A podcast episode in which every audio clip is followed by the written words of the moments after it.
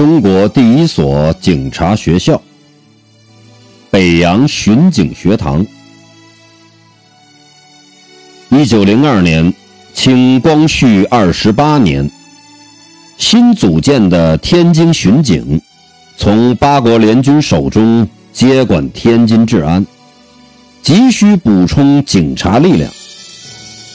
为此，袁世凯在天津创办了天津警务学堂，历年更名为北洋巡警学堂，聘请日本警视厅警官任教习，培养年轻的警官力量。校址在天津东门外南斜街。